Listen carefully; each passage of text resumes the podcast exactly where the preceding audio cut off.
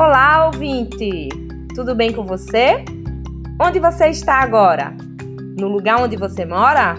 Você costuma refletir sobre o lugar que você mora? Meu nome é Juliana, eu moro em Nossa Senhora do Ó. Nossa Senhora do Ó é um distrito de Pojuca. A partir de agora, eu só vou falar Ó, que é como a gente costuma falar no dia a dia. No podcast de hoje, eu vou conversar com minha filha, Maria Rita. Tanto eu quanto Maria Rita moramos no O. Mas será que a gente vê o O da mesma maneira? Ok, vamos começar então esse bate-papo. E com vocês, Maria Rita!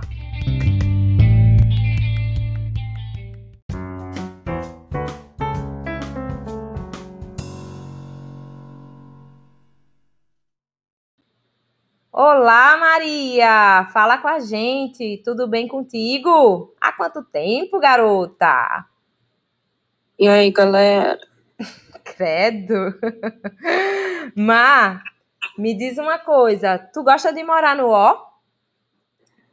Gosto. Muita empolgação, hein? Não vai faltar gente querendo alugar casa aqui no O.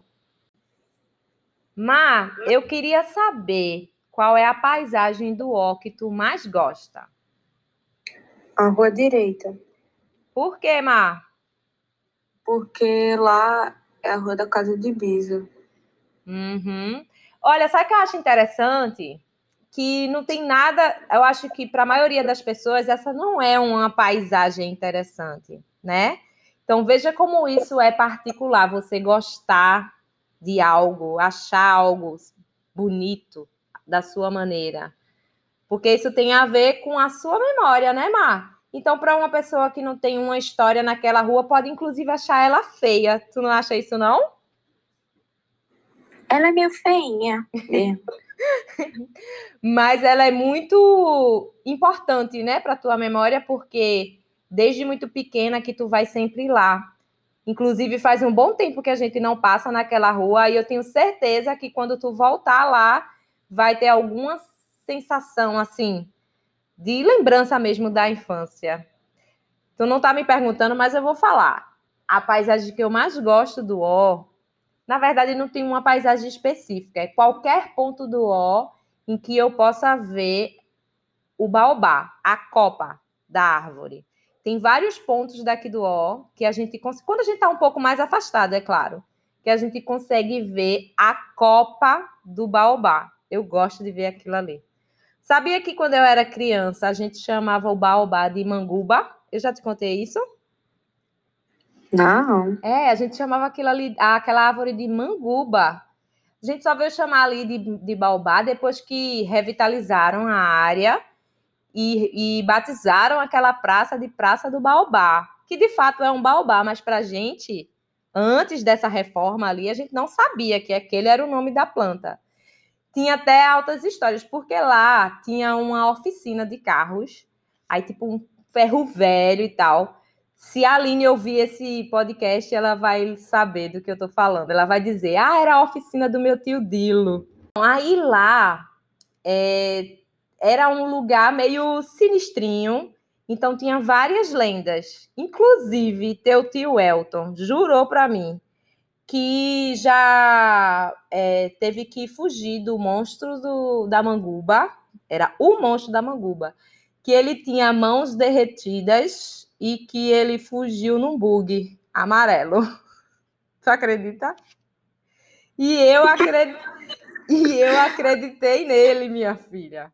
Ele mexeu, ele brincou com os meus sentimentos. Meu Deus. Má, se tu se imagina aí longe do O, tá? Longe por muitos anos do O.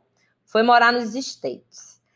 Aí, de repente, algum cheiro ia te fazer lembrar do O. Que cheiro ia ser esse? Que cheiro é esse que lembra o O? Cheiro de milho cozido. Uh, cheiro de milho cozido? Conta aí por quê? Porque toda vez que a gente ia na casa de Bisa, a gente passava na rodinha e comprava milho. Uhum. Para quem está escutando aqui e não tem ideia do que seja passar na rodinha, a rodinha é um girador. a gente chamava aquilo ali, Má, de rodinha de Mané Doutor, porque tinha um supermercado assim na esquina de Mané Doutor, então todo mundo falava rodinha de Mané Doutor, mas na verdade é um girador, né? É, tem um cheiro que me faz lembrar muito o ó, é o cheiro de calda de usina. Quando a gente estava chegando no ó, vinha, ia se aproximando da usina, é claro, aí vinha um cheiro forte, até enjoativo de calda da usina. Eu acho que se eu sentisse esse cheiro, é, depois de muitos anos longe do ó, com certeza eu lembraria daqui. Outro cheiro forte, assim, da minha memória é o cheiro de Zeca da Venda, lá da Venda. O cheiro ali daquela venda também, para mim, é muito marcante, todo aquele ambiente. E também o cheiro de festa do ó. Sabe que colocam muitas, muita iluminação, assim, muitas lâmpadas na festa do ó e elas aquecem as plantas. Aí aquilo dá um cheiro bem peculiar, vamos dizer assim. Junto com fritura de batata frita, com outras coisas, todo aquele todo aquele clima de festa do ó. Isso daí, se eu sentisse em outro lugar, diria: Eita, que cheiro de festa do ó. Tem algo no ó que tu acha que é exclusivo do ó, que é único que caracteriza muito o O? Fala aí. Coco elétrico. coco elétrico. É, realmente, coco elétrico é único. Todo lugar tem uma figura como coco elétrico, né? Mas no O é coco elétrico. A gente já teve outras pessoas assim como ele, Maria, em outras épocas. Tataritita, Billy Bento. Billy Bento tocava sax, saía todo fantasiado. Então, eu acho que todas as cidades têm essas figuras. E coco elétrico é a do seu tempo, é a figura do seu tempo. Eu acho que uma coisa que marca muito o é a quantidade de bicicleta. Eu não conheço um lugar que tenha tanta bicicleta como aqui no O. Eu também acho que Muriçoca. Muriçoca é outra coisa que marca demais o dia a dia, porque realmente é muriçoca demais aqui e faz parte do dia a dia da gente. A gente tá conversando de vixe como tem muriçoca hoje visto que eu não aguento mais de tanta muriçoca. E a muriçoca soca. E outra coisa também que eu acho marcante da cultura daqui é ir para a praia do Cupe de, de bicicleta, não, andando. Porque na minha infância eu ia e voltava andando. Isso era muito normal. É. Eu queria saber, Mar, qual é o maior problema. Aliás, um problema que tu acha que tem no O. Vai, alguma coisa que tu não gosta os alagamentos. Verdade. Choveu um pouquinho, cinco minutos, viu? Cinco minutos de chuva, cinco pontos de alagamento. A gente já sabe onde é que não dá para passar. Eu também me irrito muito com a laminha que fica no canto da calçada. Quando tem calçada. Acho que são dois probleminhas chatos aqui no O, essa questão do saneamento, né? Aí a gente tem em muitas ruas fica aquela água ali no canto da calçada água de esgoto. E também as calçadas são muito irregulares. Tem lugar que praticamente não tem calçada ou não tem calçada mesmo. Agora, Mar, eu queria saber qual é a maior vantagem de se morar no O. O O é perto de Porto. Hum, só isso, Mar? Que é perto de Porto? É. E por que então tu não vai morar em Porto? É muita gente Porto. Uhum. Isso, eu também acho. Tipo assim, eu gosto muito do O porque ele é perto das praias e não tem aquele inconveniente das praias que é ter muito turista, né? Em determinadas épocas do ano, a praia é invadida por turista. Então, pelo menos a gente não sofre com isso, né? Não é muito longe de Recife, eu acho também que assim, não é a capital, o que para mim é uma vantagem, porque é um pouco mais, é bem mais pacato do que na capital. E só que não é tão longe da capital. Então, quando a gente quer resolver alguma coisa, não é tão longe assim. E eu queria continuar morando aqui, assim, porque é onde está onde tá minha família, né? E eu gosto de ser conhecida também. Eu gosto disso, de passar na rua.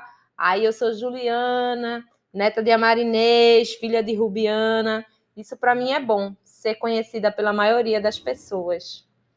Tu queria continuar morando aqui, Manu? Ó? a neta de Chico da Laje gostaria de continuar morando no é verdade. É, Chico da Laje é meu sogro, no caso, tá, gente? Ele realmente é muito conhecido aqui. Então, passa na rua e é identificado assim, né, Mar? A filha de Chico da Laje. A filha não, a neta. Mar, obrigada pela participação.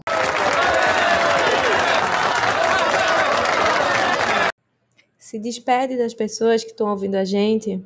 Tchau, galera. Nossa, gente, como ela é econômica. Ela acha que paga por palavra aqui, é?